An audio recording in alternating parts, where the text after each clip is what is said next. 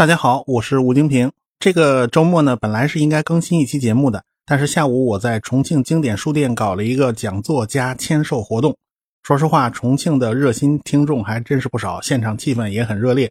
我讲的呢就有点嗨，足讲了一百分钟，内容就是我写的那本《无中生有的世界》的浓缩版。毕竟时间有限，我就以一次次索尔维会议为线索，串起了量子力学的发展历程，给大家讲了一次。搞完这次活动以后，我就和谭老师去了机场。从上海虹桥机场出来的时候呢，已经是晚上十点多了，所以这周的节目也没有时间去制作和更新了。呃，所以呢，我就先把这次讲座的实况音频放上来，时间呢很长啊，大家有空慢慢听。航天史，我们下个礼拜继续。呃，我顺便再说一声啊，这个月应该还有音频直播的机会，到时候呢会提前通知大家的。这本书啊，呃，我一呃开始是个音频节目，然后我把它写成了呃文字版。呃，这本我当时讲了十几讲，我们要是把这本书所有内容全部就介绍一遍呢，肯定篇幅是不够的。我们抓其中最重要、最重点的一根线索，我们来把这个书的大致内容我们就讲一遍，而且讲呃整个量子力学它怎么怎么从一开始呃经经典的物理到量子物理这个转化过程，我们也争取能够把它讲得清楚一点。呃，我们抓其中的一个重点就是所谓的索尔维会议。这个是量子力学发展的一个关键性的事儿，呃，先来讲讲这个会议到底是怎么回事儿。呃，比利时有一个工业大亨叫索尔维，那个就是这个老头儿，这个老头儿啊，心怀天下，理想还是蛮崇高的啊。他发明了一个叫氨碱法，也就是说，他发现用氨气加上食盐，他就能想办法制造出那个纯碱啊。他用这种方法能来制作制造纯碱，所以呢，他当时的方法呢比较好，所以呢就发家致富了。当时搞工业的人都能发家致富。比利时这个国家呢，当时也不大啊，他在这么小个国家里面能搞出这么样的这么大的成就，也算是不错的。所以当时呢，他就想搞点什么公益啦、慈善啦这些东西，他都搞。他后来八十岁的时候当了比利时的国务大臣，他当比利时的议员当了好多年。他是一位有良心的资本家，什么推动八小时工作制啊，什么给职工搞培训啊，他全搞。他最喜欢的就是科学类，所以他就开开始要资助科学类的研究项目。他现在。他那个索尔维集团到现在还有呢，在张家港啊，在上海好多有有他的中国分公司，所以这个这位大亨还是很成功的，他是一个成功人士。那当时呢就想，我搞个奖项，我喜欢物理学，我喜欢化学，他本身本行是化学嘛，所以我搞物理学，我搞化学，我设置个奖项。后来有人告诉他，您来晚了，诺贝尔已经搞了一个奖项了，你风头无论如如何是不可能超过诺贝尔的。但是诺贝尔有一个呃，他他每年发一次奖嘛。对不对？但是索尔维我说，这个怎么才能超过诺贝尔呢？那好啊，你把那个全世界最顶尖的物理学家、化学家咱们请来，咱们开个会。因为那个年头全靠在杂志上发表论文，一个月一期，或者最你了不起了一个礼拜来一次吧。你再多了是不可能的。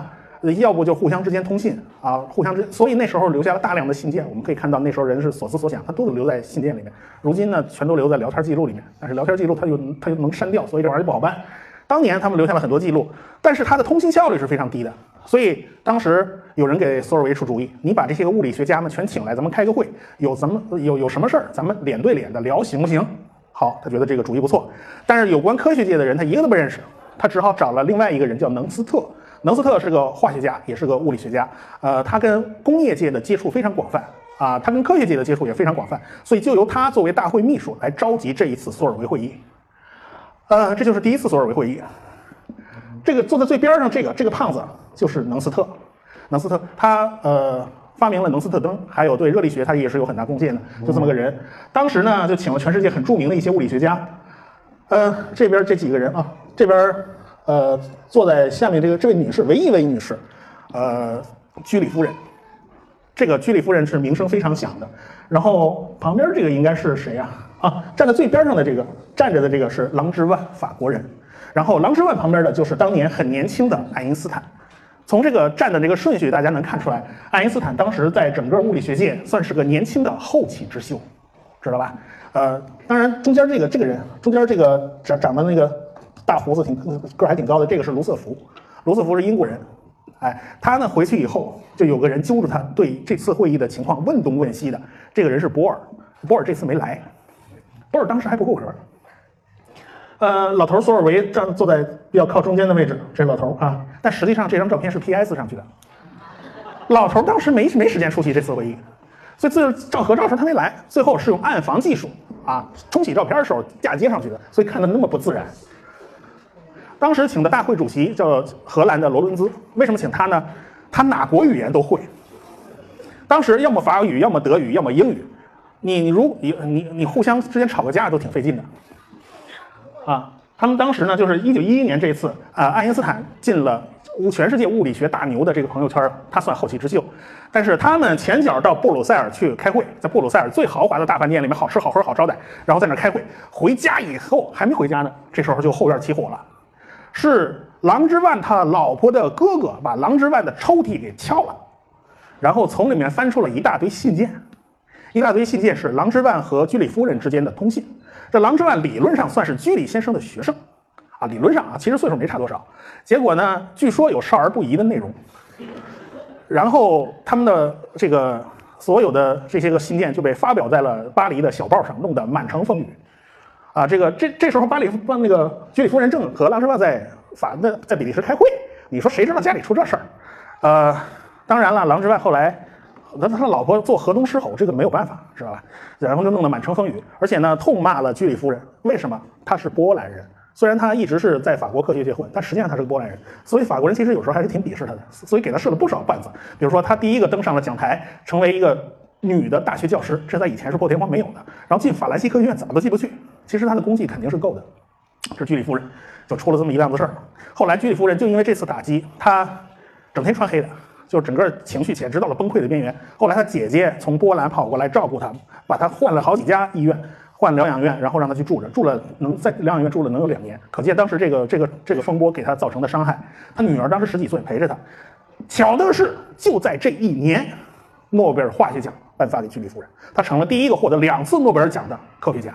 而且她第一次出现两个颁获得两个诺贝尔奖，她就是个女性啊，这多不容易。然后她的闺女、她的姐姐都陪着她到斯德哥尔摩去领奖。本来有人劝她说：“你这个状况你就不要去了，你要不要抛头露面了，行不行？”后来她说她非要去。后来她的女儿当时十六岁，陪着她到了斯德哥尔摩的金色大厅里面去接受呃瑞典国王的颁奖。然后二十四年以后，她女儿自己也站上领奖台，获得了诺贝尔化学奖，跟她母亲一模一样。她母亲前一个是跟她老公一起获得了诺贝尔物理学奖，后来第二次获得了一个化学奖。居里夫人家族是很有意思的，他们家拿诺奖拿到手软，他们两口子拿了一回，居里夫人老太太自己拿了一回，她的女儿女婿拿了一回，她的小女儿嫁了个老公，呃，代表呃什么那个联合国的那个啊，代表联合国拿了一回和平奖。这是啊，这是他们家。好，这第一次索尔维会议。这是第二次索尔维会议，这个还是一堆老头老太太，呃，老太太只有一个，啊，就是居里夫人在后边站着，看到没有？居里夫人，居里夫人当时是每次索尔维会议她都参加了。第二次是讨论物质结构，一九一三年，这次呢就没什么人记得住，甚至有照片都，呃，不是保留，就就基本上就被人忽略了。这是第三次索尔维会议，你看老太太居里居里夫人还在旁边坐着，她每次她都刷屏，是吧？这还是一堆老头，没有什么特别出名的。原子和电子，一九二一年的主题。第四次金属的导电性相关问题，你看一九二四年了，还是居里夫人还那坐着。我找个清晰的照片都很费劲。这次这几次实在是不太出名。等到第五次索尔维会议就不得了了吧？这爱因斯坦就坐中间了吧，是吧？而头发也白了，是吧？啊，对他头发已经白了。这第五次索尔维会议是历史上最牛的一次索尔维会议。因为参与者前前后后在这之前在这之后拿了诺奖的一共有十七个人，凡是黄色的都是拿过诺奖的，黄色名字标出来都是拿过诺奖的，这厉害吧？这厉害吧？所以这个这些人参与者要是不得诺奖，那就没有天理的，你知道 这次爱因斯坦跟波尔吵起来了，我们看看啊，这中间这是爱因斯坦，旁边坐的是郎之万。那边坐的是罗伦兹，就在这次大会上吵得一塌糊涂。然后罗伦兹呢，对他们双方的观点哪一方都不同意，但是他必须把对方观点翻译出，翻译来回翻译，不知道吵了多少回，他自己郁闷的跟什么似的。啊，那这位，这位是谁？这位老头儿，不是索尔维那会儿早去世了，一九一八年去世的，普朗克，没错。你看他现在秃成这样，年轻的时候也是小鲜肉一枚哦。那叫一个帅啊！真是年轻的时候长得都挺光溜的，一一到老了，这坑坑洼洼就全来了。这是绝热系熵增了，没办法。就是当时德国正在大炼钢铁，就钢铁业是整个工业发展的一个非常基础的东西。还有当时正好是灯泡爱因斯坦他们家就是搞灯泡的，知道吧？就是他们家是做电器公司的，结果参加慕尼黑的量化工程，结果竞标失败，所以他们家就当时那个工厂就就不行了，没有了活路，所以他他们家就搬家到了意大利北部的米兰，然后就把爱因斯坦一个人扔的那个慕尼黑，你。路易波德中学是个当时很好的学校嘛，然后你就给我上中学上完，结果爱因斯坦嘎嘣一下退了学，这玩意儿弄得家长措手不及，欲哭无泪，就没有办法，就当时这么个情况。呃，他们家是做做电器的，当时灯泡也好啊，是大炼钢铁也好啊，都涉及到黑体辐射问题，就是说你的温度跟你的辐射状况到底是有什么关系？我们知道辐射呢，大致就是里面。那带电的微粒啊，比如说电子啊、质子这些东西，它高速振动，高速振动的时候，它就会发出无线电波。你温度低的时候，它振动的慢呢，发出的光的频率就比较低。比如说是无线电波，任何物物体都是会发出微弱的无线电波的。随着温度升高，就开始发出红外线了。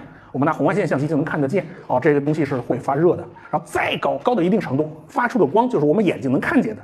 就看着一块铁微微烧红了，开始发光了，然后再烧烧上去，就叫白热化。这个频率是它频率在不断不断的变化。但是你这个频率的变化包含的成分比例，就是你比如说发了红光了，你开始烧红了，烧红了以后，它发出的光的频率是是怎么样一个比例，怎么样一个分布呢？你能不能用热力学或者是用统计学的那种方法给我算出来？后来左算右算算不对，要么就是紫外那头翘起来，要是红，要不就是红外那头出问题。后来普朗克就把这两个公式给综合到了一起。后来他委托他的朋友就就去研究那个金属发热的那个实验室里面去测，发现这个公式是极其精准，但是他自己都懵了，因为他不知道这个为什么把这个公式凑出来就能这么准。他以理论物理学家就是干这种事儿的，就是要从一个最基础的理论出发，把这个公式最后推出来，一点点全部推出来。最后呢，他他当时对那个麦克斯韦啊，还有对这种那个博尔兹曼他们做的那个研究啊，就发现里面是有问题的。呃，这么举个例子吧，就是你打台球的时候，小时候那个打那个，有时候手机游戏里面都有那个台球，打台球那种东西。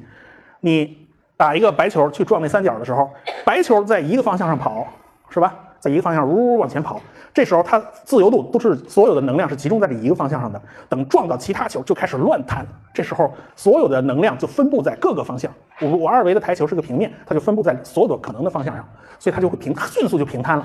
然后呢，如果是三维空间，你一个球撞进去，它就会乱撞，然后所有的能量平分在各个方向上。但是普朗克悲催的发现，当能量小到一定程度的时候，就无法平分了。他只有假定这个能量是无法平分的，才能够推出他的公式，所以他就郁闷的不行。为什么这个是这个能量居然是有最小份额无法平摊的？他就想不通。后来他推出了黑体辐射公式嘛。这个呢，我。我只能这黑体辐射到底是怎么回事？我只能打个比方，就是双方在打仗，我开始呢拿枪，biu biu 来两枪，打的一颗一颗子弹啊，然后后来战争升级了，升级了以后我就拿一机枪，十二点七毫米重机枪，哒哒哒拼命打，然后两边当然有人拿手枪打，有人拿机枪打，轰轰就乱成一片。然后战争再升级，我就不是打机枪子弹了，我一颗颗炮弹打过去，然后再升级我就扔原子弹了。这就是一个就像温度从低到高这么个变化过程，但是不论你怎么打。子弹都是一颗一颗打出去的，这就是普朗克当时推黑体辐射时候做的基本假设。你不管是子弹从小到大，你不挨个儿的换，你从小子弹换到大子弹，换的越来越大，没关系，它都是一颗颗打出去的。它有个最基本单位，这就是他当时算出来的。他当时很难接受啊，但是这个实在这个公式符合的太好了，所以他是一脚跨进了量子力学的大门，但是就在大门口，他就是不敢进去。啊，这个人爱因斯坦，所以普朗克是完成了第一棒，爱因斯坦完成第二棒。呃，一九零五年是物理学的奇迹年，他当时还是伯尔尼专利局的一个小职员，他当时正老婆孩子热炕头，他孩子哪去了？这个就不清楚，他反正生的好像第一个孩子没留住，还是送人了，不清不太清楚。反正他在柏林那儿混着呢，结果他老婆在家生孩子。呃，他当时呢，用呃一九零五年他写出一篇论文是光电效应，就是说普朗克你不是说了吗？我打出去的光子，打出去的子弹是一颗一颗打出去的，是一份一份的。爱因斯坦告诉你。不光打出去是一份一份，接收也是一份一份的。呃，以前小时候看过一个小品，叫“一块钱不卖，五毛钱俩”，就是这个差不多。就是说，他好像一个怪癖的搬运工，你给他两张十块的，他不理你；你给他一张二十块的，他立马把东西搬上去。这两个有什么区别吗？有区别，一张整的，一张零的。你只有光子的频率够了以后，你达到某个频率了，这个时候它才能够达到某个频率了以后。他才能够说，呃，我把这个电子打出来。如果频率不够，你打的再多也没有用。所以这这个当时就比较奇葩，所以人家也想不通为什么光子的能量是跟频率有关系的，他们想不通。当然，这个也就带来一个附带的效应，就是说我们说手机辐射为什么对人就没什么关系啊？好像没没什么太大危害。为什么紫外线照一下你的脸就会被晒黑？就是因为紫外线的频率太高，它能够把你的化学键打坏，把这种 DNA 什么，它有概率是打坏的。但是无线电波，我们手机那个辐射它没这个本事，它只能见和黑光子能量是不一样。呃，这就是爱因斯坦的贡献，他把量就推进了第二步。嗯，波尔当时排在边上。他呢，好，那么当时是原子模型的问题。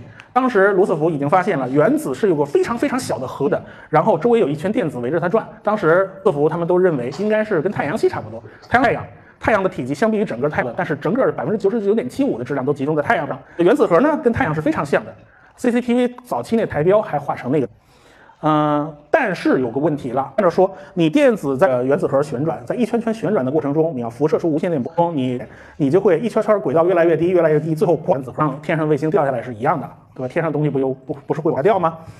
那为什么这个按理看着原子怎么能够稳定存在呢？你电子不都坠回子核上吗？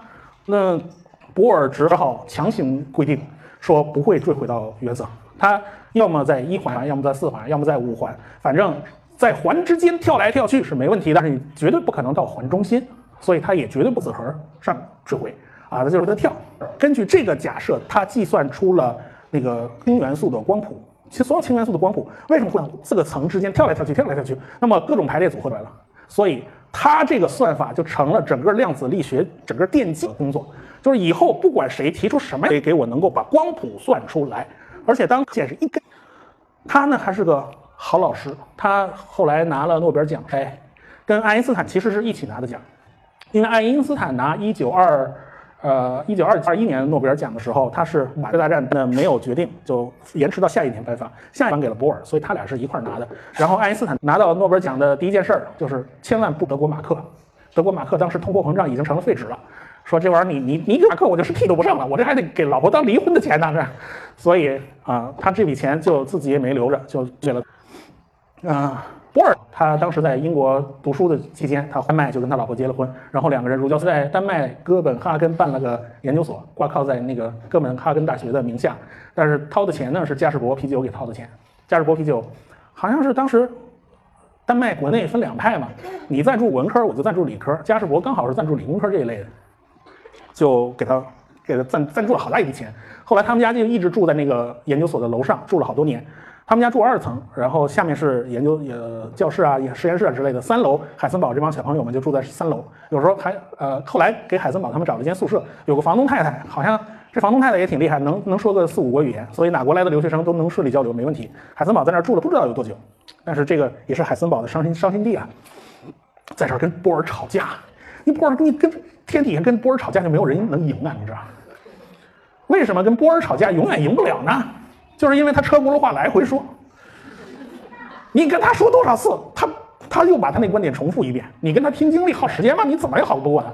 他他跟爱因斯坦好像两个人，他爱因斯坦到哥本哈根来找博尔，好像两个人坐从火车站接出来以后坐公交车，然后坐过头了，然后哎呀发现坐反了，又又反过来坐，又坐过头了，反正就在遮饼子。反正反正到了博尔他们家就没有人没有没有人有好结果。最倒霉的是薛定谔，那我们后面会讲薛定谔，就是爱因斯坦吵了两次架都吵不过他。他呢喜欢读《道德经》，他们家家徽就是一太极图，啊，没事给你揪着海森堡揪着泡里，来，我给你讲讲什么道可道非常道嘛。然后这俩人磨头就跑，不行，受不了了。他最大的贡献就是他用那个不连续的这种假设，就普朗克这儿不连续的假设，结合了普朗克的那个量子发射的观念，结合了爱因斯坦量子化吸收的观念，然后整理成了一个原子模型。尽管这个原子模型有很多很多的缺陷，后来被放弃了，但是它是第一步。以后大家都都得按照他这个路数来，你得给我把光谱算出来，算不出来那就不行。这就是波尔，嗯，他后来这个他。他因为他那个脾气嘛，在那儿你你谁到他底下都跟魔怔一样，就是就是按照他的思路来嘛，最后一个个都出不了成果。但凡从他那儿毕业以后跑了一个个出成果，啊，就这么个人。但是你说不去他那儿吧，好像也不行；去了他那儿吧，也不行，就得待一阵子跑了。这个人，这个人沃尔夫冈·泡利，这个家伙是天才中的天才。呃，上大学之前，然后人家就把相对论已经学完了，然后相对论要用的极其复杂的微分几何，人家搞定了，然后。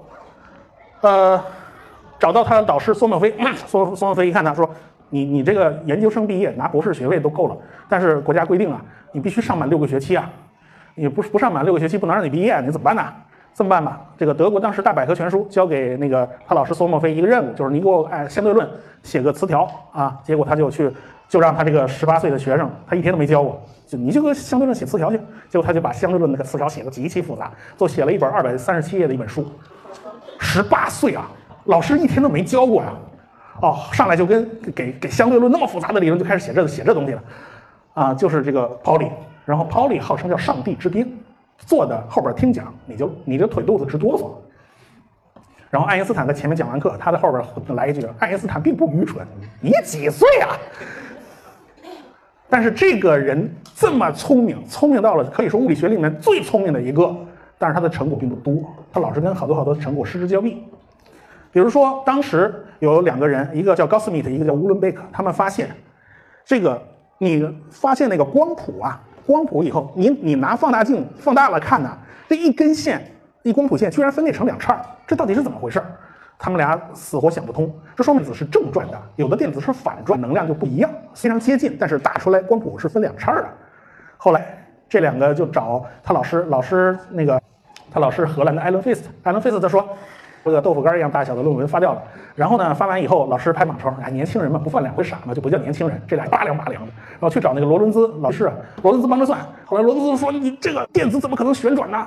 啊，电子自己会旋转，你想不？一算出来说，假如电子旋转的话，它的表面速度会超光，你两个混蛋！结果这这俩心里八两这回糗大了，结果一发出来以后，无数人给海森堡投一个，然后 Pauli 呢，Pauli 当时也算出来，电子应该是会旋转的，但是他没信。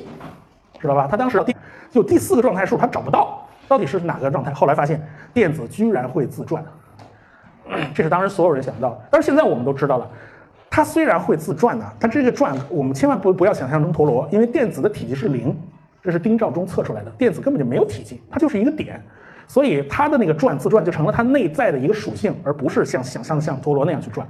呃，这个这个理解起来就相当困难。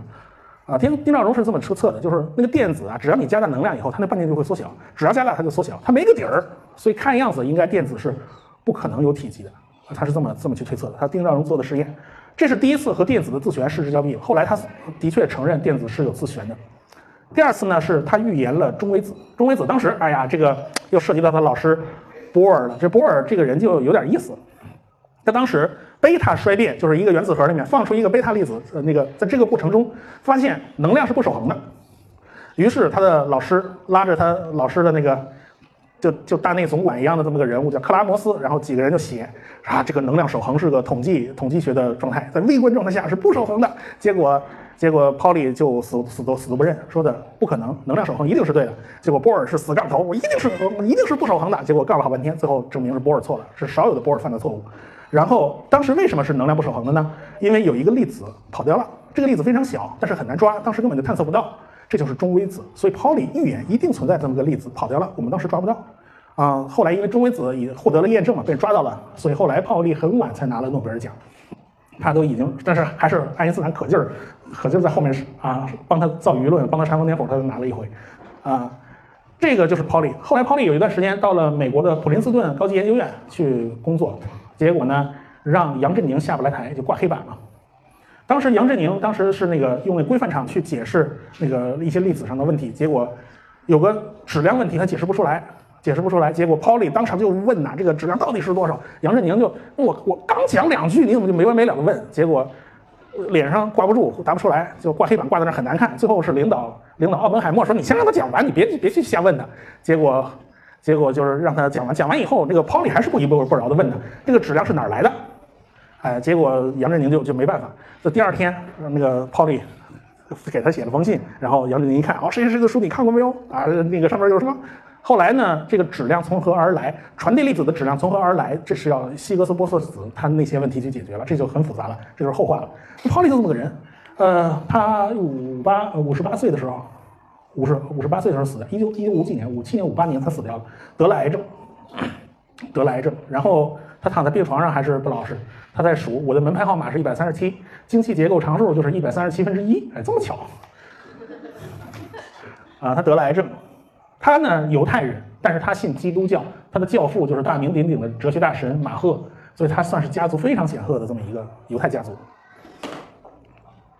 呃，这个，嗯，这个人海森堡娃娃脸神童啊，这个是吧？娃娃脸神童，他跟 Polly 两个人师兄弟，都是在那个谁的班上认识的，都是苏墨菲的学生啊。这个他学数学呢，开始想学数学，后来他老爹是那个大学的教授啊，说数学老师，我给你推荐一个那个林德曼去吧，啊，去找林德曼吧。这个林德曼证明了派是超越数，就是超越数就是不可能用任何一个式子把它写出来。你说根号根号二是个无理数啊，我可以写成根号二是吧？派你是根本没有办法用任何式子把它推出来的，是吧？有限的式子把它推出来是不可能的，这就是他老师的贡献啊。这个林德曼呢，林德曼很有意思，就是蹲在一个很昏暗的办公室里。然后呢，就面试海海森堡，海森堡问他海森堡啊，你读过谁的书啊？结果他说我读过外尔的书，我觉得还不错哎。结果就被林德曼鄙视了，说看来你数学研究是没有什么成就了。然后林德曼旁边还有只狗啊，这小狗狗狗虽小，嗓门挺大，叫起来没完没了，弄得很不友好。呃，而且呢，我想这老头二郎神转世，你怎么弄个哮天犬来呢？所以这就是海森堡，当时没办法，那怎么办？到索莫菲门下学习物理，不过我查了一下，好像索莫菲是林德曼的学生，那从徒弟就变徒孙了，这这辈分不对了。他呢有一个突破，这个突破很重要，就是说，不管是那个从卢瑟福、汤姆逊，他们都说电子是在围着原子核转圈圈，是有个圆轨道的，是吧？然后呢，波尔也说。根据这个圆轨道，我可以计算出他们在轨道之间跳来跳去，从一环跳二环，二环跳三环，三环跳四环，怎么跳？好，他老师说还有很多问题啊没有解决，圆轨道是不行的，咱要改成椭圆的啊。这是他老师索莫菲的贡献。啊，海森堡突然问了一句：“你们都说有圆轨道，你们谁亲眼见到过？”这个是很重要的一个物理学思想啊，没见到过，你凭什么说有有有圆轨道啊？你凭什么说人家在那转圈圈啊？你只看到了他们从一个能级跳到另外一个能级，这能级就是轨道吗？谁说的？所以他当时灵感爆发的时候，他是在，他当然他这个思想的形成也不是一次两次，他开始有一篇论文写的时候，就是已经不不怎么采用轨道的这种计算方式。哎，他跟克拉摩斯合作的，当时他在他在那个波尔手下嘛，后来他到了那个哥廷根，他当时灵感真的爆发的时候是在。北海的一个小岛上，他当时患了枯草热，是一种那个花粉过敏嘛，脸肿得跟猪头一样，就去了，然后就找了一个没有花粉的地方，也没有树叶子，就是光秃秃的一个石头小岛，就住在那儿，他那个这样避免过敏。他就在那儿，他突然想明白了一件事情，就是说我们在轨道之间跳来跳去，我们可以观测到一大堆的能级，我们把这个能级这些乱七八糟，我写成一张大表格，用这张大表格当做这个粒子的状态。我不能用一个数字来代表这个粒子状态，这是不够的。所以他完成了一个升华和突破，就是我必须用一张大表格来代表一个粒子的状态。然后呢，他就发现，那么你既然如此的话，你这张大表格总要能加减乘除吧？他就得自己去发明一套表格之间的加减乘除算法。他算出来以后就郁闷的不行，因为发现这个乘法居然不满足乘法交换律。如果结果他的第一篇论文就写的云遮雾绕，为什么？他怕让人看出来他这地儿没搞定。结果交给他老师，当时的波恩，波恩是他老师，结果就看得一头雾水。你写的是什么？你在那绕绕来绕去的。后来想了半天才明白，他用的是矩阵。海森堡没学过矩阵，现在矩阵、线性代数都是大学必学的。当时他不学的，当学当时物理学只学微积分就够了。所以海森堡压根就不知道有矩阵这回事儿。后来是他写了那篇文，那个论文叫一个人的文章。然后是波恩拉着约旦两个人把他拉泡里，泡里不干。结果又错失一个机会是吧？结果拉着约旦两个人把这个论文整理成标准的矩阵形式。等他回来以后，再再整理成更新的形式。结果一个人的文章、两个人的文章、三个人的文章，把这个事情搞定。所以这就是矩阵力学的诞生。当然，有关矩阵，我这儿还插了一个简单的例子，因为图形学全都是涉及到矩阵。我用图形来举例子：一个方块先旋转，呃，四十五度变啊。先旋转四十五度变成斜的，然后再压扁得到的结果，跟先压扁再旋转得到的结果是两码事儿。我现在画下面画了几张图，看清楚了没有？看见了吧？这是两码事儿。为什么？旋转与压缩都是矩阵运算，你把它两个调了个儿，这结果就是完全不一样。这太明显不过的事情了。后来呢，他最大的发现是不确定性。啊，一九二七年，他写了一篇论文以后，呃。他老师波尔扛着滑雪板就滑雪了，然后他自己鼓捣出来了，鼓捣出来以后交给他老师，老师把他拎出来又又指了一顿啊，你没有上升到哲学高度，我给你讲讲阴阳吧。然后他就郁闷的不行。后来他跟他老师两个人吵啊，吵到哭鼻子。这二十七岁的海森堡这么大的物理学家哭鼻子，哭成这样，你至于的吗？写信给 Pauli，然后 Pauli 还两边劝，哎呦呵，啊，那这位这位就是德布罗意。德布罗意说一切都是波。他为什么会有这样的概念呢？他们家是贵族，他们家是呃法国的公爵，德国亲王。那时候他们能，他们那个头衔能堆上好几个啊，不是按最高算的。他是个文科生，他犹豫了很久，到底是学历史呢，还是学物理学？后来决定学物理学。他们家是贵族啊，他们家有个实验室。他他老哥是个物理学家，路易斯·德布罗意，老让他弟弟去打下手。这弟弟打下手，一来二去就喜欢上物理学了。第一次索尔维会议的时候，这个路易斯·德布罗意是大会秘书啊，农斯特大会秘书长。结果。大家各位物理学大牛的发言稿就是他们记录下来，然后去整理，整理成了个册子。结果这位当弟弟的看见以后，哇，喜欢的不得了，从此学了物理学。但是，一九一四年打第一次世界大战的时候，本来他要上战场的，法国人都都都打进家门了，你还不上战上战场？你贵族啊，你贵族你得去。结果他他们家，哎，有关系嘛，就是说朝里有人好办事嘛。这么办吧，你上埃菲尔铁塔去鼓捣无线电吧。无线电当时当时是比较先进的玩意儿了。结果他就在埃菲尔铁塔上鼓捣了四年无线电。从此下来以后，看什么都是波。然后呢，他就写了一篇博士论文，这篇博士论文拿了诺贝尔奖，这是绝无仅有的一次啊。他说的是什么意思呢？就是说，为什么他？因为他看一切都是波嘛，他就说为什么那个波尔说的那个轨道啊，就是一圈、两圈、三圈，一环、二环、三环、四环，那个圈圈大小为什么是固定的呢？啊，你为什么就不能是任意大小呢？啊，他提出一个理论，就是因为它们都是波呀，都是一圈圈的。它这个波如果是首尾你那个不是波长的整倍数，你接不上啊。这个这种轨道，凡是这种接不出接不出来的轨道，它都是不稳定的，是不可能存在的。哎，波尔是硬性规定说它们就是从一环跳二环，二环跳三环。这为什么会有这些环呢？他没有解释。现在人家德布罗意给了一个解释，因为一切都是波啊，一根弦可以分成两份振动，这叫泛音，分三份也行，分四份也是可以的。你分分的再多，你分个什么三点五份，你死了这份心吧？那不可能，它根本就不会发出和谐的振动，这就是它的理论。所以我在下面画了一个波形关系，它必须是某个波长的整倍数，所以就导致了它的直径一定是固定大小的，它不可能是任意大小。按照他的这个思路，就可以推出那个一圈一圈的，然后就是这个人出手，这个人就是著名的薛定谔。薛定谔的岁数比较大，他跟那个其他人还在交流呢。一战的时候，我趴在战壕里，你趴哪边啊？是吧？怎么不是一个国家的？你法国人，你趴那边，我趴这边，是吧？咱们俩是不是见过面？啊？但是开始后来开会的时候还还在讨论这问题。所以呢，就一九二五年海森堡，然后一九二六年就是薛定谔了。薛定谔灵感爆发，圣诞夜他在山里滑雪，然后有个女士陪着他，他当时跟老婆闹别扭。呃，是哪个情人陪着他不清楚，到现在考察不出来。但是这位女士显然激发了他的灵感，她提出了波动力学，就是在德布罗意的基础上。好，你不是说一切都是波吗？那我就按照一切都是波来计算一下，我看看能不能算出那些个光谱。他成了，后来算出来了，而且呢。他的算法是就从最基本的微积分开始算起的，所以大家都懂。那个海森堡呢，因为引入了矩阵，当时物理学界个个都没学过矩阵，一个个都看得一头雾水，先得上来先学习学习一下新鲜的数学，他们就不干。所以海森堡的理论当时影响范围并不大，结果这个薛定谔的理论倒是影响很大很大。但是他无法解释你那个波函数到底是个什么物理含义呢？他解释不出来。结果在慕尼黑大学的时候，当时海森堡在慕尼黑大学工作嘛，结果就问他，问他也没问出个所以然来啊。当时校长对那个海森堡的印象也不是很好，你给我坐下，然后把海森堡呲了一顿。海森堡还挺委屈，写信给波尔，波尔觉得。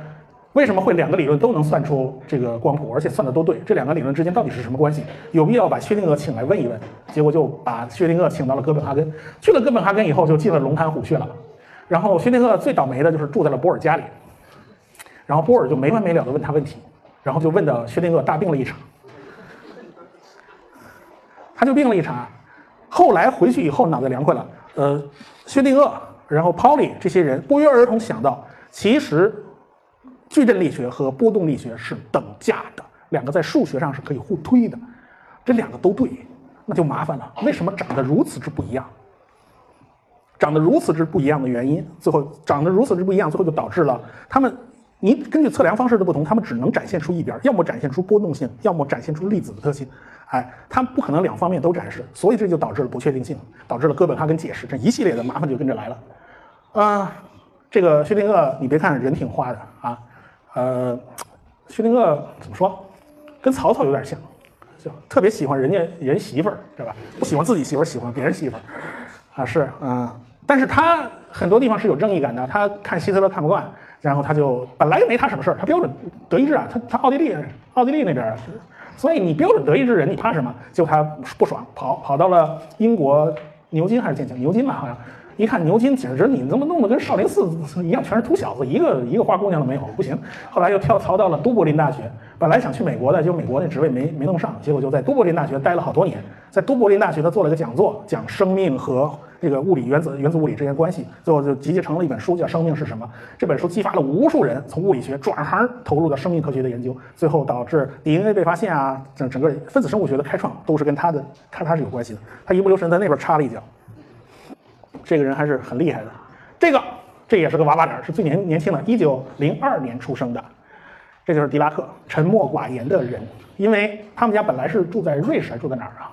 后来才搬家到了英国，然后他父亲说法语是最高贵的语言，你在家不许说英语，英语是乡巴佬说的，然后呢，你但凡说了英语就打，结果他跟他妹妹两个人在家只能用法语对话嘛，结果他呢解决方案很简单，我不说话行了吧？所以他一辈子都沉默寡言，他是一个理论终结者。当时海森堡的文章发出来了以后，他看到了，很兴奋，然后他就觉得自己看到的这个东西很像一个自己曾经哪本书上看到过，但是图书馆不开门，他当时就着急忙慌的等着图书馆开了门，进去查了资料，发现这跟泊松括号非常像，可以简化计算。后来他就用了泊松括号。他的擅长就是你不管谁做出什么理论，到他手里以后都变得非常的漂亮、干净、完美，然后没给其他人留下什么余地，就是这么个人。这狄拉克。他呢，当时感觉到狭义相对论和量子力学当时没有办法完全结合起来，后来是他把这两个公式做了比较完整的结合，叫狄拉克方程。通过狄拉克方程，就直接能够算出粒子是有自旋的。所以当时为什么像薛定谔在算波波波函数的时候，他算那些方程的时候，薛定谔方程的时候，他没有带上自旋，因为就要考虑相对论。当时他没有办法考虑相对论，所以。也就做不出这种公式，只有到了狄拉克这儿就考虑相对论了。但是，一考虑相对论就发现出问题了，就是一开方啊，老出负负数啊。我们知道一个数字一开平方的话，正负两个答案。他那个正的答案他知道，这这不就是个粒子吗？那负的答案它是什么意思？当时狄拉克说那是个反粒子，开方开出来的，所以呢那就是个反粒子。当时他所以他首创了反粒子这个观念。后来反粒子真的在宇宙射线里面被观察到了，证明是对的。从此有了反粒子了，这就好办了。他就发现真空其实不是空的。这个，这我这本书为什么叫无中生有的世界？就是因为按照量子场论，粒子就是一个场的激发态。你观测的时候能在这儿看到一个粒子，你不观测呢，它也许就完全是不存在的。这个就取决于你的观测方式。所以他就很，这就变成了就非常诡异了。粒子居然可以是随机从真空里面唰产生，然后互相湮灭，唰产生互相湮灭。这是描述了一个非常诡异的一个世界了。这就是他的真空不空的理论。他后来拿了诺贝尔奖，跟薛定谔两个人一块拿。他当时就问，问呐，这个他脸皮薄啊，怕出名啊，就问呐，能不能不去拿呀？后来卢瑟福开导他，你要不去拿，你会更出名的。于是他就乖乖去了。他他就乖乖去了，就这么个人。狄拉克活的大概是这这哥仨里面最晚，就就是呃去世时间最晚的，一直到上世纪八十年代了吧。我看到晚年老头老成那样了，在美国。他从剑桥大学退休以后就到美国，他跟他女儿一起住，最后死了也埋在美国了。啊呃，Pauli 一九零零年，呃海森堡一九零一年，他是一九零二年，薛定谔就忘了是哪一年的，岁数比咱们大一圈，反正这几个，他跟海森堡两个人。关系好着呢，海森堡弹钢琴弹的一流棒，那个呃普朗克吹圆号吹的一流棒，知道吧？然后那个爱因斯坦拉小提琴拉的跟锯木头差不多。他呢在跟海森堡两个人坐着船到夏威夷去讲课的时候，到夏威夷大学讲课，结果人家人家一看这两个年轻人进来，说同学请坐好，过会儿有人来讲课。他们没想到这二十几岁的人就已经是名动天下的物理学家了，而且这俩都特年轻，在船上的时候，呃。海森堡弹钢琴嘛，就是迪拉克在旁边看，人家就盯着海森堡那手看，人家你喜欢哪一首，我就喜欢你那个手交叉的那一首，啊，就是这俩就有点好基友的意思是。当然，这这个人实在是太不通人情世故了。这个人，人家人家这有一个法国人到他家，然后跟他这聊物理学方面的事情，聊了半天，人法国人很累啊，用英文呐，英文很蹩脚的。结果呢，他就在那听着，就傻听人家用很蹩脚的英文跟他聊。然后他妹妹从楼上下来，结果他就拿法语跟他妹妹聊了一句，人家郁闷的，你会法语你不说呀？这狄拉克还一肚子委屈，你没问我呀？还有有一次是是那个。那个费曼他搞出了路径积分解诠释嘛，后来就两个人拉着拉着他在树底下在那聊，我用了你啊，你从那那推出来推了半天，好怎么怎么回事？呃，特兴奋的给他讲了四十分钟，然后他终于一说了一句话，说哪有洗手间？怎么这就这么个人？他是卢卡斯数学讲座教授。第二任卢卡斯数学讲座教授就是牛顿，第一任是牛顿的老师，那个名字什么我忘了。然后他交班，他到六十七岁以后必须交班，这是剑桥大学的规定。然后呢，他到六十七岁以后交了班以后，他就去了美国。然后他的下一任是谁我不记得了，再下一任就是霍金。霍金卢卡斯数学讲座教授啊，他也是呃到了六十七岁就交班了。嗯，呃，讲不确定性原理，不确定性原理，我举两个例子啊，这个我只能用生活那个这个数学原理是一样的，但是它跟呃。呃，它不是不是属于量子力学的。第一个讲复杂一点的例子叫雷达。我雷达测量一个飞机的速度的时候，我该怎么做呢？发射一连串的无线电波，然后无线电波反射回来的时候，因为飞机在运动，它反射回来的时候频率会发生改变。我只要测量这两个频率差了多少，我就能知道飞机的速度。你要想测量频率，你你总得多发几个脉冲吧？你发少了，我怎么数啊？我没法数啊。你就得发一串脉冲发过去，可这一串脉冲我互相掐这个时间啊，一来一去的这个时间我就掐不准了。我测距离我就测不准了。如果你想精确的测量它的距离，最简单的发一个脉冲，咔嚓一声发出去，听着那边回音，咔嚓一声回来了。OK，我就根据这两个时间差，我一算距离。哎，这个距离你你只要发一个脉冲发的越窄，我距离定的就越精准。但是很遗憾的是，我发一个脉冲我怎么测频率啊？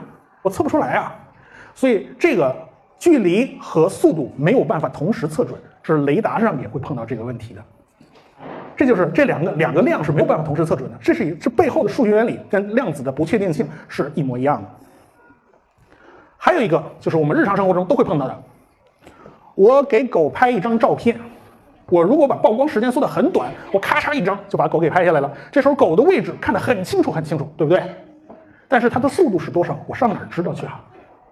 我不可能知道啊。但是我我怎么测它的速度呢？我把曝光时间延长，它的影子就变成虚的了，变成拖影了。我根据拖影的长度、拖影的方向，我就可以算出它的速度。但狗在哪儿啊？我怎么测它位置啊？不是糊的呀。所以这就是我们日常生活中会碰到的不确定性原理。但是这个数学上跟量子力学那是相通的，但是实际上只能用这个方法给你打个比方，只是给你增加一点感性认识。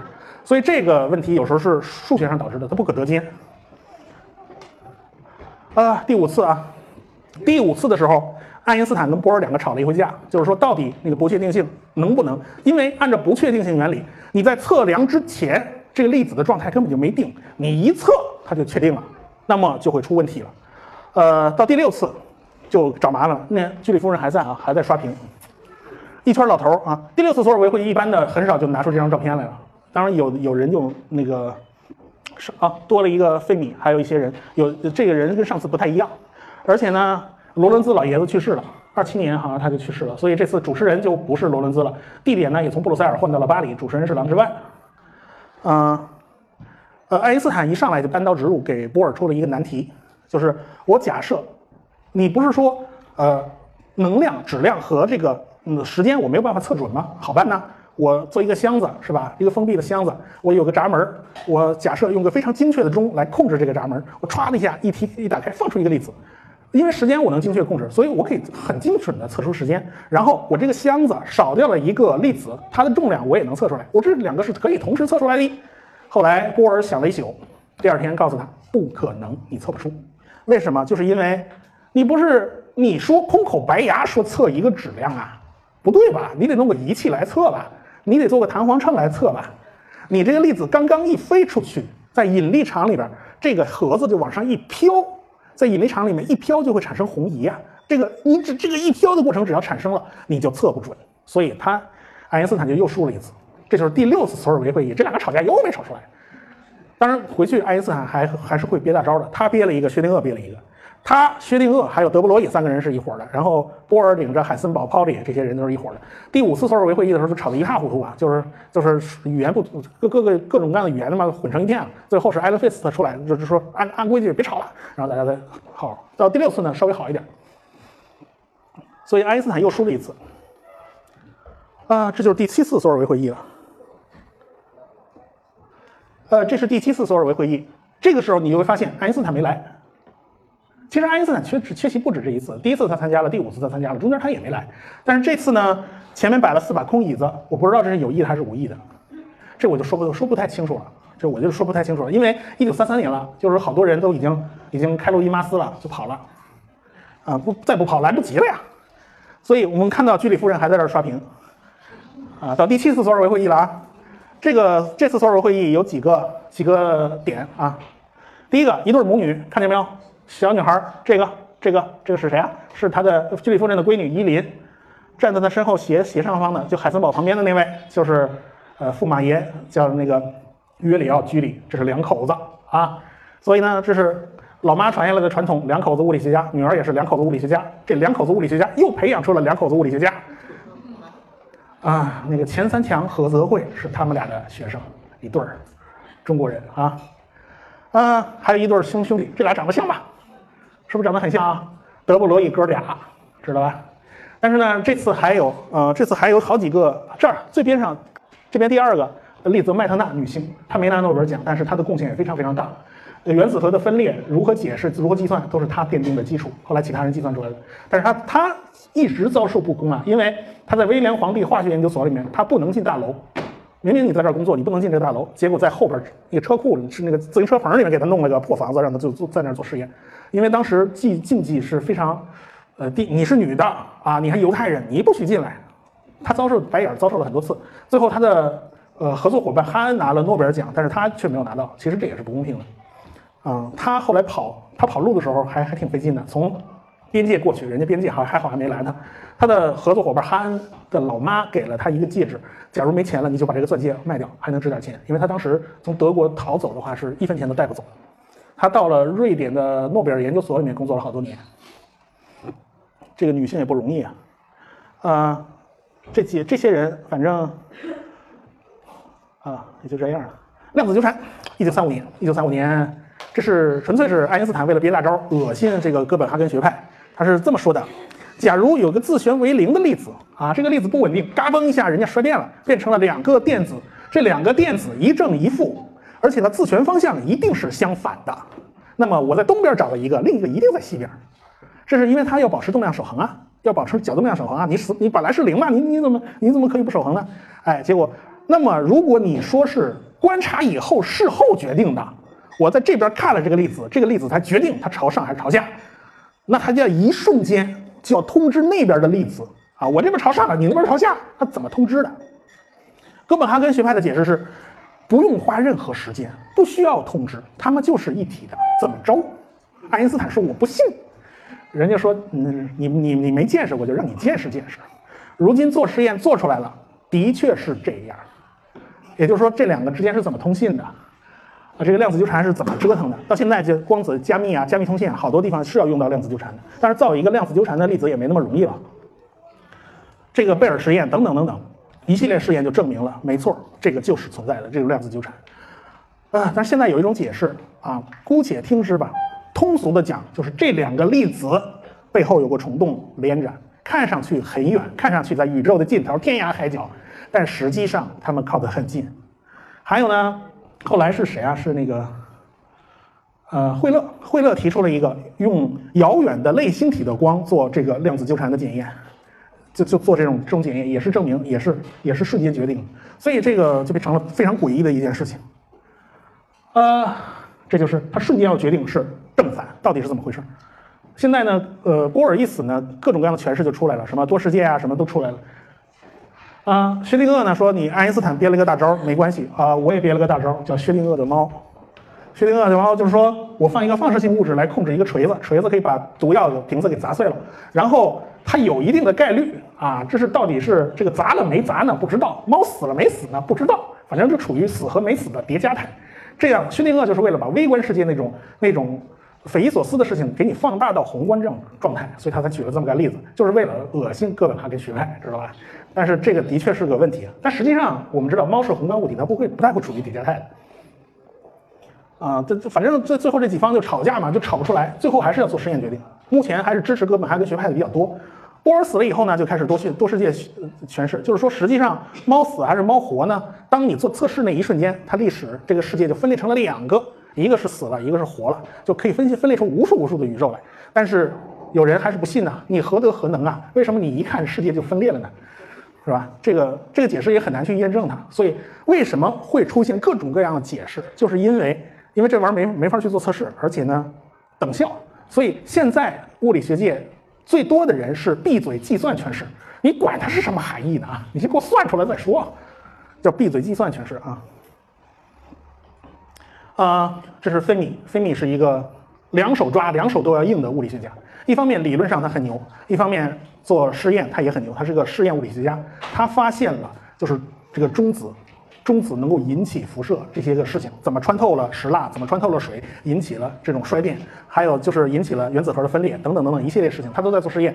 他当时以为是一个中子打到了原子核上被挂住了，然后这个中子呢又发生了，就就是这个原子核发生了衰变。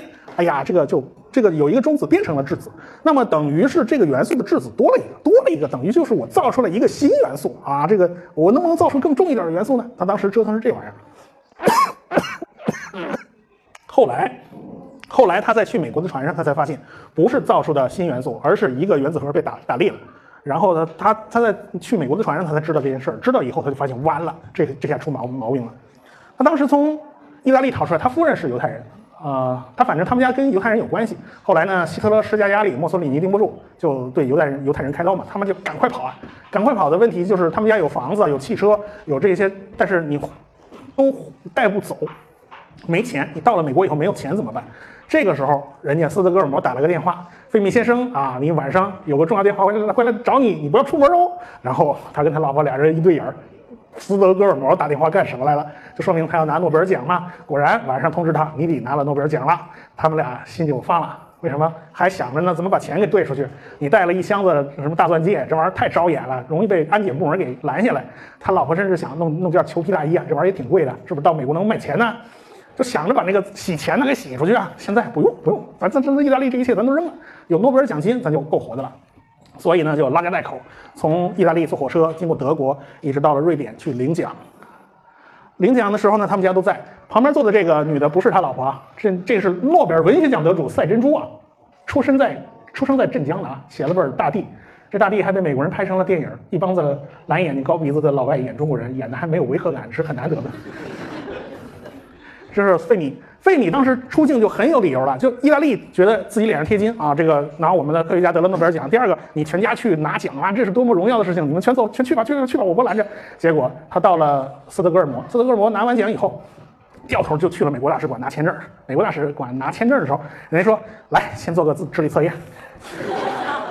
那时候流行优生学，流行这些东西，做个智力测验给他们家测，然后他要测他。他老婆也要测，他孩子要测，结果他十一岁的孩子还测测出有点有点问题啊，差点没。后来大使向他道歉啊，这这个管管测试这个人他没看过没看过新闻啊，你能拿诺贝尔奖怎么拿拦着你啊怎么？结果他就去了美国。当时德国科学家流亡的是很多很多的，到一九三三到一九三四年流亡了百分之十六，第一批就是全赶出去。你是去公务员，通通给你赶出去。然后公务员，呃，就是公务员赶完了以后，赶赶赶事业编制。你是学校里的教师，给你赶出去。大学、中学、小学，通通赶出去，一批批赶。到一九三八年、一九三九年，就赶到人就没剩下几个。最后活活把那当时世界一流的哥廷根大学给活活弄成二流的。没有办法，他把一大堆犹太人全部赶走了。当时那帮人全都去了美国，去美国还还还很倒霉。你们欧洲一帮名家大腕跑到美国抢我们饭吃，我们美国年轻的土教授不行啊，我盯不住啊。美国人出政策啊，没关系，他们的名气虽然大，我给他工资低一点啊。没有办法，所以寄人篱下啊。啊，幸福的海森堡，海森堡结婚了，他老婆漂亮吗？是吧？很漂亮。然后在波尔，波尔年笑成这样。然后他的恩师索莫菲让他想让他执掌慕尼黑大学，但是领导不批。后来呢，纳粹把海森堡还给关了一阵子，因为。你的师兄是犹太人，你的老师是犹太人，你就是个白皮的犹太人，啊，就就把他关关了一阵子。后来他老妈跟希姆莱的老妈是闺蜜，就这么个关系给放出来了。后来呢，让他参加了铀俱乐部，也就是德国的核武器研发计划啊。当时德国的研发计划总之组织的一塌糊涂，那里面各种内斗，各种内耗。然后呢，就是核计划的技术负责人，呃，这时候呢，德国入侵了丹麦，把丹麦给打灭了。但是丹麦是是这样的，就是德国大使跑到丹麦外交部是出示了一张最后通牒，说一个小时你给我答复。后来人家研究了四个小时，决定投降。这么丹麦这国家就没了。然后德国说：“哎呀，我其实你这个小国，我真的不惜的占领你，你自治吧，给你啊，你自己留三千人马啊，你就自己管自己了。”所以一九四零年丹麦沦陷，但是还是保持自治状态。波尔在在家待的还好好的。结果呢，这个海森堡呢，还当时就一直到四三年，这个丹麦的地下抵抗运动游击队还还风起云涌啊，弄得德国人受不了了。不行，你不你甭自己管了，我自我来管。这时候波尔才跑掉了，他中间有个时间差，所以才会会造成波尔和海森堡两个人的那次见面。波尔再次见到海森堡的时候，两个人就就面面对面不一样了，就是一个执掌核计划。那波尔的社会关系非常复杂，他跟哪哪哪都有关系，就打听美国人那边怎么样了，说要不咱们两边都别搞了。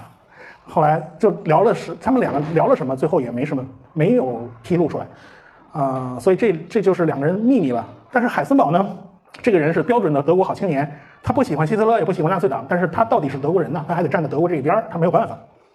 但是核裂变到底能干什么？当时有很多人就已经开始预计，核裂变是可以当做武器的。但是海森堡计算出来，呃，核裂变要用到十三吨油。纯的铀二三五，天哪，这是不可能的，在打仗啊，没有那么多钱去搞哎，所以觉得搞搞核电站发发电大概还是可以的，所以他的方向最后就搞错了。当时海森堡就犯了一个致命错误，因为它核裂变，它计算起码要八十步，就是说我这儿一个粒子发出去撞到另一个粒子，然后随机管那个粒子发生分裂，然后再扔出几个中子，然后这这样增值型的，到底是要要能要多大的多少范围内才能形成正反应，就是增值反应呢？这个他算的时候，当时算了是五十多公分，五十公分的一个直径，半径的一个球。这个球如果是纯铀二三五的话，那么就达到了十几吨，十三吨到十四吨。这个在当时德国无论如何是做不到的。后来呢，他战后以后，他们那帮子参加德国纳粹那个研发核武器计划的，一个个都积极反战，啊，说他没研发出来就成了咱们最大的功劳了。这没有办法。芝加哥一号堆是费米他们领着一群科学家在。芝加哥大学那个体育场的看台底下搭出来的，全是石墨做的，全是石墨做的。一帮科学家呀，在那儿拼命啊，一个个弄得跟跟跟黑李逵似的。石墨是很脏的，然后还站在上面，有几个人站。一个成功的核反应堆，啊，就证明了这个是这个反应是可以进行的，这就开启了整个核时代了嘛。费米当时是立下汗马功劳的呀。后来美国要分离铀二三五，用了气体扩散，然后用了离心机，用了电磁分离。为了电磁分离，当时铜是战略物资，都是用做枪炮子弹去用了。美国缺铜，你要做这么大的电磁铁怎么办呢？从财政部借了几千吨白花花的银子做做出来做电磁铁啊！这电磁铁全是银子绕出来的，我看着都是眼馋呐。然后这个曼哈顿工程完了以后啊，把这个铜线铜那个引导线拆下去还给白财政部啊，就反正损失了十二吨银子，呃，这种损耗掉了，这就是巨大的电磁铁。美国人真是很有钱，豁老命的去做呀。一个有趣的灵魂，费曼。费曼这个家伙十九岁就被他的老师和惠勒就带进了曼哈顿工程嘛。他就在曼哈顿工程里面各种跟保安绕绕来绕去。他写了一本书叫《别闹了，费曼先生》，里面记录记述的很清楚很清楚。他怎么去看见那儿墙边有个破洞，他钻进去，然后从正门出来，钻进去从正门出来，然后过了好多次，人家保安才发现，咦，这个人怎么只出来？他从哪儿进去的？这就这么个，这个跟保安开玩笑，什么把。这整个那个实验室的那个保险柜全给捅开了，然后结果他的当时问那个氢弹之父泰勒，泰勒说：“我全锁在我抽屉里，那抽屉肯定捅不开，是吗？”他开会的时候，泰勒还在那儿开会呢，他跑出来，把泰勒柜子那个抽屉里面后面，他发现根本就不用捅锁，从后边就能把那个文件给抽出来，抽出来以后就放在泰勒桌上那堆文件里面混在下边，后来。他他他这就溜过去继续开会，然后等到泰勒出来，他问：“哎，你桌里那几份文件我想看看。”结果泰勒跑到抽屉里面一看，文件没了，吓得魂不附体。然后他在一边偷偷的乐，就这么个人。能别闹了，费曼先生，有机会大家可以看这本书，这写的太有意思了，这就是一个有趣的灵魂呐。这是核反应的连锁反应，用了乒乓球加捕鼠夹来做个演示，我们能够直观的看到什么叫连锁反应，链式反应是怎么形成的。一个球扔出去。掉到一个捕鼠夹阵里面会出现什么样的情况？打出更多的乒乓球，然后一个打一个，一个打一个，直到最后全部曝光了为止。你看，这就是原子弹爆炸的真正，你就要让这些个所有的核材料发生链式反应，这个就很难很难。这是说起来容易，这做起来是很难的。然后在墨西哥新墨西哥的阿拉莫戈多沙漠里面试爆原子弹。当时所有人都在猜，奥本海默当时猜的比较保守，说五千吨。后来费米说，猜是没有用的，要测。当时他已经事先准备好了几个经验公式，也推导了几个公式，然后。把一纸撕碎了，攥在手里面，等着原子弹爆炸以后，那风一来，手一撒，那纸歘吹出去好远好远。看看吹了多远，算了一下，大概是两万吨。果然，费米算的是非常对。费米最大的本事就是估算，这会儿经验公式估算起来极极其极其迅速。所以，日出被人类抢先嘛，就是第一颗原子弹试爆成功了。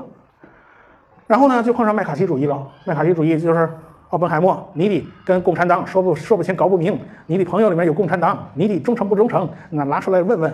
结果好多人就是坚决支持这个奥本海默。奥本海默实际上是出卖过自己的朋友的。那个朋友，他他不然不让他当总设计师，他没办法。最后出卖了那个朋友以后，那朋友是一辈子找不着工作，最后跑到英国去了，在美国是找不着工作的。他朋友还一头雾水，不知道怎么回事。但是那个是奥本海默一生的污点嘛。但是他那是被迫的，他没有办法。但后来呢，就是一帮子人就就就是就非要把他揪出来。那时候是弄得疑神疑鬼的。他呢，最后没过关。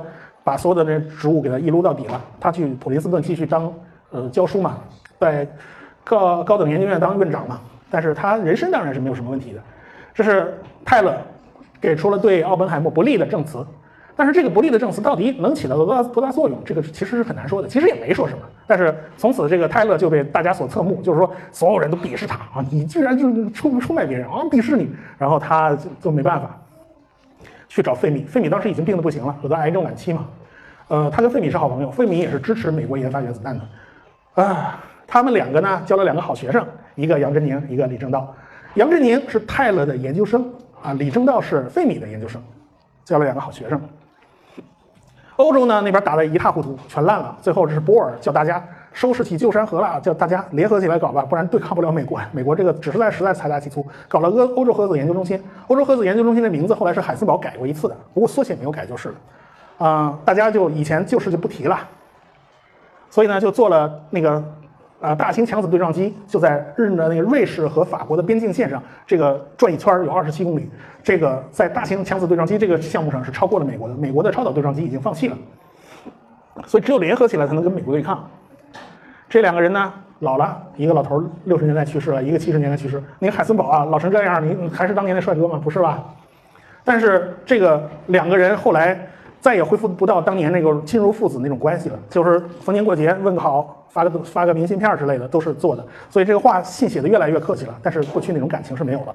然后呢，海森堡还在强调啊，我出于良知，我不想为希特勒研发原子弹等等等等。后来在波尔去世以后，波尔把他们家人写的信给公开了，就是。呃，波尔写了很多封信，但是都没有寄出去，一直在家里存着，就是有关海森堡的。海森堡并不像他讲的那么那么具有良知。后来他在英国被关押期间，就被软禁期间，他的录音被翻译成了文字稿出版了。出版了以后，发现海森堡当时他们德国科学界就是算错了，没有什么科学家的良知这回事儿，所以这篇儿也就翻过去了。到后来大家都都去世嘛，也就没有什么好说的了。啊，这是二零一一年的第二十五次索尔维会议，现在还有呢啊，现在还没停呢。但是你还认得谁？霍金你肯定认识啊，这个坐轮椅的太明显了。这个这个大脑袋，这个这个中间这个大脑袋微疼，这个做弦理论做了最重要做最重要贡献的这个人微疼在这儿，他一个物理学家拿了数学的威尔斯和那个菲尔兹奖，这是很不容易的。然后剩下的我一个都不认识，当然跟这张图的渣像素也有关系，我实在找不到更大像素的图片了，是不是没有办法？这是还是在他们索尔维会议的官网上扒下来的。今今年的没有，我没找到，就是找来找去也只有二零一一年是最新的了。如今索尔维会议还出名吗？不出名了，不像当年第五次索尔维会议，那简直是高端峰会啊，为人所津津乐道。因为如今传媒发达了，发个电子邮件啊，打个电话，我不需要碰头嘛，对吧？这碰头意义已经不大了，已经变成一个象征性的东西了。所以索尔维会议也就不像以前那么出名了。所以大家珍惜诺贝尔奖啊，诺贝尔奖还是很出名的。对吧？这是因为，因为这个经营一个奖项也真的是不容易。反正呢，据往矣数风流人物，还看今朝啊，对吧？因为有很多人已经去世了，霍金就已经去世了嘛，对吧？这些你都是老头了，没没看到有多少年轻的。好，就讲这么多吧。这索尔维会议。好，谢谢刘老师。刚刚一口气，看来今天讲的很开心，一口气讲了。了一百分钟。一百分钟啊，这么长？对，那我们再给吴老师一些掌声，感谢他刚刚在我们了解了整个所有的会议，也了解了共呃很多物理学家在量子力学这一块给出的贡献。呃，那我们接下来呢会进入到互动环节。呃，再次提示各位哈，我们在整个活动过程当中呢，大家可以拍照发朋友圈。如果带有建行大学的元素转呃点赞达到六十六个呢，待会儿活动结束的时候会可以拿到你的那个呃截图，到旁边找那位穿西装的小帅哥举举手，找他领取呃吴老师签名的书以及纪念马克杯一个。嗯，好，那接下来呢，我们就是一个读者互动提问的时间。那待会儿呃，大家举手提问呢，都会得到一张吴老师的签名卡片一张。好，那我们现在开始。呃，那大家每个人只能提一个问题哈。呃，啊，吴老师好，我想问一个问题，就是说刚才你是讲的非常清精彩，按照那个索尔维会议的一个脉络来讲的，就是实际上这些科学家的这个呃这这些就是事事迹，然后其实很多东西上都看得到，然后量子物理的那个内容，呃就是哥本哈根流派的，或者是后来的在那个理论上发展的一些东西，大家也都知道，就是嗯呃比如说那个就是科普类的量子力学科普类的书也特别多。啊那个。昨天元那本呃量子物理史话，当时就是写的算比较好。我很惊讶，就是说吴老师的那个呃，就是就是这样的这样的写量子力学的科普书是用什么方式或者什么角度，或者是从什么从什么嗯从哪个角度来让自己的书然后嗯带领一席之地。呃，这个这个问题有点有点有点大。是这样的，就是说他们写的是。啊，他们主要是写的科学原理，是科学原理原理的发现过程，是而且呢，花像啊汪杰汪老师的书也是这样，就花了大量的笔墨和篇幅在写科学原理。但是对于我来讲，我有一个判断，就是很多人对于了解量子物理具体的知识，它并不不那么重要，啊，它反而是对这个发现的过程很重要。而且科学家也不是生活在真空里的，他跟周围的大环境跟历史，它都是有整合整合关系的。所以我写的重点是人人的故事，所以这就是跟其他的科普书所区别的地方。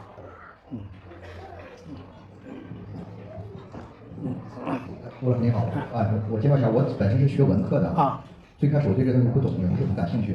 在几年之前，我去北京的时候遇到就是一个活动，里边有一个中科院物理这块给我讲了量子物理。当时我感兴趣，因为我看您的书名叫无中生有，就是他从缘起性空这块讲了讲，就是他所对这个的认识。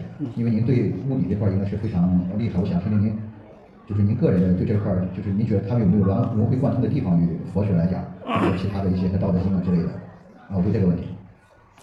科学跟一般的那个其他学科的差异，就是它每一步都是扎扎实实的，它有一个呃，从理论的推导和做实验两个方向都要碰到一起，这事儿才算落定，否则的话就只是一个假说，假说就随便你去怎么想，这就是科学这个方法论，在整个思想方法上获得的一个升华，它不满足于我脑子里面去思辨，我还要用数学的手段去计算，因为数学计算出来的、统计出来的很多结果，是我们平时脑子里想都想不出来的。有太多的这些方面的问题了。第一个要保证手段的精确性，用数学去计算；第二个要做实验去验证。我自己想怎么想都怎么想都是有理的，但是真的到实践中去是这么回事吗？做实验还要在严格控制变量的情况下去做实验，而不是随便的就说我获得一点经验就行了。它整个在思维方法上有了一个升华，所以它成为了一个最可靠的思想体系。就是说，科学里面随便哪一条拿出来都是经过了千锤百炼的，这就是与其他思维方法不一样的地方。其他思维方法呢，就主要是锻炼你的想法，你能想到什么地方，你能悟到什么地方。但是对很多名词有没有真实的约定呢？它的含义是不是确定的呢？说还是说谁都可以解释，等等等等，这都是有差异的。所以就是这就是科学不同于其他学科的地方。所以我强调的是不同，而不是相同。因为相同的话，你只要去想，人的脑子总能想出很多类似的东西，这个一点都不奇怪。嗯。还有，有个小朋友听吗？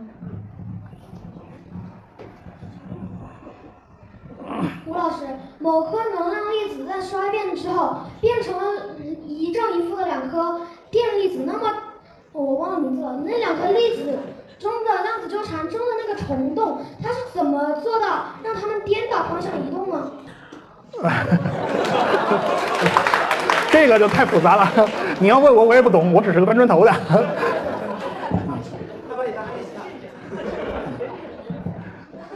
就 就哎，你啊，努力学习，长大了你去自己研究这一科，以后你自己来向大家解释是怎么回事儿。吴老师你好，我呃经常听你的那个科学视频化。啊啊！我现在有个想法，就是说，你到底家里是有多大的图书馆，才能有那么多那个丰富的职业知识？哎呦，我都是，我的量子力学啊，我的属于现学现卖的，都有啊，对啊。我是从来不走回头路的，就是每一科就是，哎，他就怎么说吧，就是都是现学现卖。我就是现在是吃这碗饭的，我必须有这个快速学习的能力，要迅速把一个知识整理成一个故事，你整理成一个大的脉络，这个才是我的职业。科学知识本身它不是我的职业，啊，就变成一个能够讲述出来的东西才是才是我这个专业，嗯。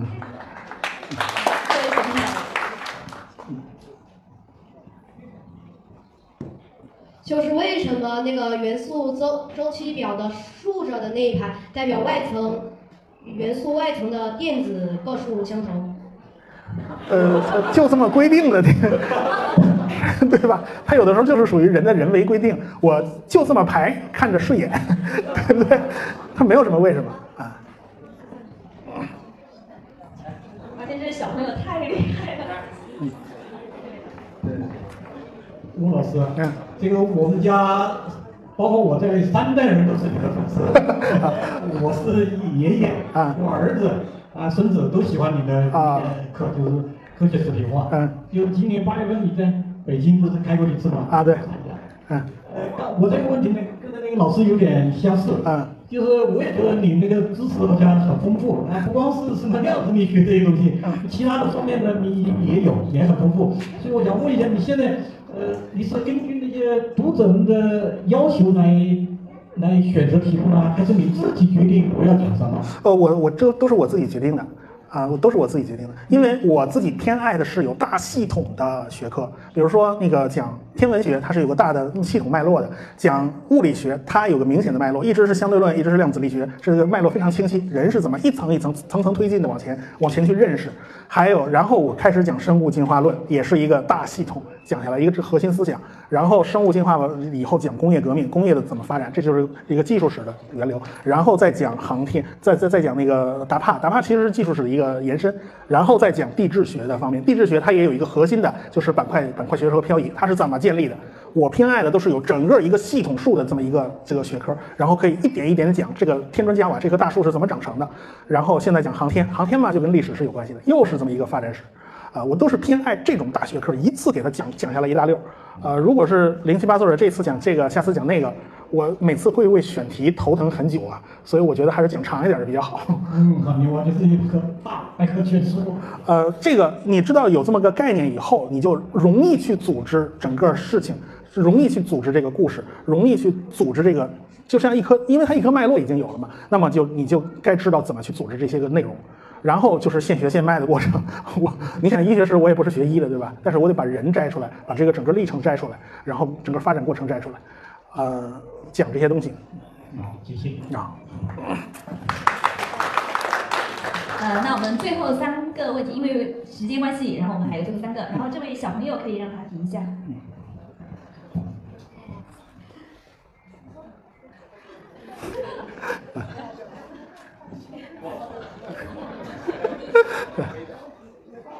有什么事说，没关系。火火星为什么有那个火山呐？啊？什么？火星为什么有火山呢？人家都是信这个，你知道吗？不是，是这样的，就是说每个天体都是那个如数小块的，一点一点尘埃，一点点累积，还有各种的岩石啊、小行星碰撞，一点点攒成一个大的。这些星球大到一定程度呢，它的引力大到大到一个一定程度以后，就会自己把自己捏成个球，就像一滴水珠，它始终是你要是失重的状态下，在一滴水珠飘在空中，它也一定是个球啊。它在捏自己的过程中，它一定会产生热量的，产生热量以后，那就会有岩浆，会有内部的地热运动啊，它一定会出现这种东西。当然，这个热量能不能维持下去，就看它体积够不够大。如果足够大的话呢，内部有很多放射性元素产生热量，它就可以一直保持很热。我们地球就很热，但是进火星就已经凉的差不多了，因为它太小，是吧？那些小行星你切开了，可能里面干脆就是凉的，啊，这都说不定。像冥王星虽然很冷，但是里面多多少少还还还冒点气儿啊，所以它必然是有火山运动的，而且世界上最高的火山就在火星上。嗯为什么？那为什么那个那些火山都已经停止喷发了？呃，早晚要死的吗？它它小啊，它肚子里先凉了呀，凉了以后就没力气了呀。地球是所有岩石行星中最大的一个呀，我们，你你就你就把火山想象成青春痘啊，它说明说明地球还很年轻啊，你知道吧？还活力十足啊，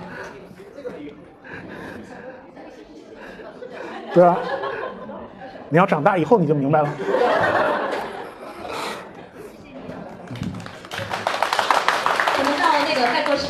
道哦，当时比喻青春痘是怎么回事。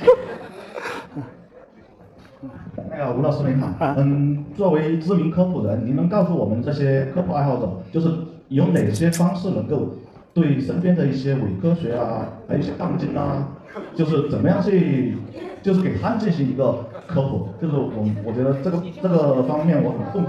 啊，这个我曾经尝试过，但是结果是失败的。啊，不过我我跟那帮抬杠呢，就是吵架不是为了说服他们，而是磨练我自己，你知道吗？这这是这是这是目的不目的不跟说服他们不一样啊。伪科学呢，你只能说给那个尚在动摇之中的第三方，他一旦建立了真正的自己的世界观以后，你是无法动摇的，因为人的思想总有一些是来自于教育，而不来自于逻辑。是吧？你什么好，什么坏，什么对，什么错，这东西哪有逻辑啊？是你的立场和价值观决定的。价值观嘛，从小刷进去的，对吧？刷机刷进去的，除非你重新刷固件嘛，对吧？嗯，所以有时候这个杠就你不要指望能说服他。而且有的人，比如说那个我我知道有一派说地球是平的，啊，还有死活说阴谋论说美国人没有上过月球，啊，为什么？因为他如果坚持地球是圆的，他就泯然于众人矣，对吧？他就什么都不是。呃，他如果说地球是平的，还能博出很多眼球来，在自己这个小团体里面，说不定还混混的人五人六的。所以他他不不承认地球是圆的，对他生活又有什么损失呢？他没有什么损失，对他来讲一本万利，何乐而不为呢？对吧？所以他有的时候认知这东西对他来讲没有那么重要，但是他坚持一个奇葩的观点以后，他能获得很多东西，对吧？那那我怎么去说服他？我没有办法说服他，啊。所以有时候你很多问题都是就是立场问题。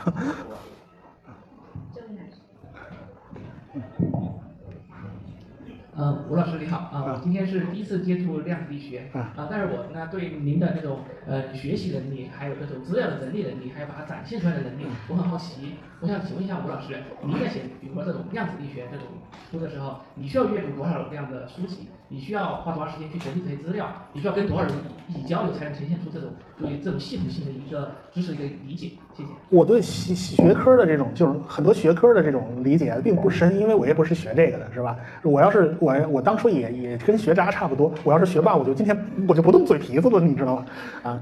那但是呢，就是我发现，呃，人呢都是有故事的，特别是物理学家，他们都不是生活在真空里面，他们都有七情六欲，他们都有花边新闻。你真的一挖下去，你看他们的传记的时候，你就会发现，哎呀，这个人怎么会是这个样子的？而且呢，你会发现他们的人生的经历的发展跟很多历史的大事是融合在一起的。这个时候我就发现，哦，这个里面就有很多很多故事是可以讲的。还有就是发现人是有一张人际网络的，谁是谁的学生呢？是吧？谁是谁的徒孙呢？然后谁跟谁两派是不对付的？他们是曾经是有有没有曾经是同事的？这个你真的去一串就发现，哦，他们之间是有关系的。这张网络是你平时所有的教科书是不会去告诉你的。还有就是时间节点，我最常举的一个例子。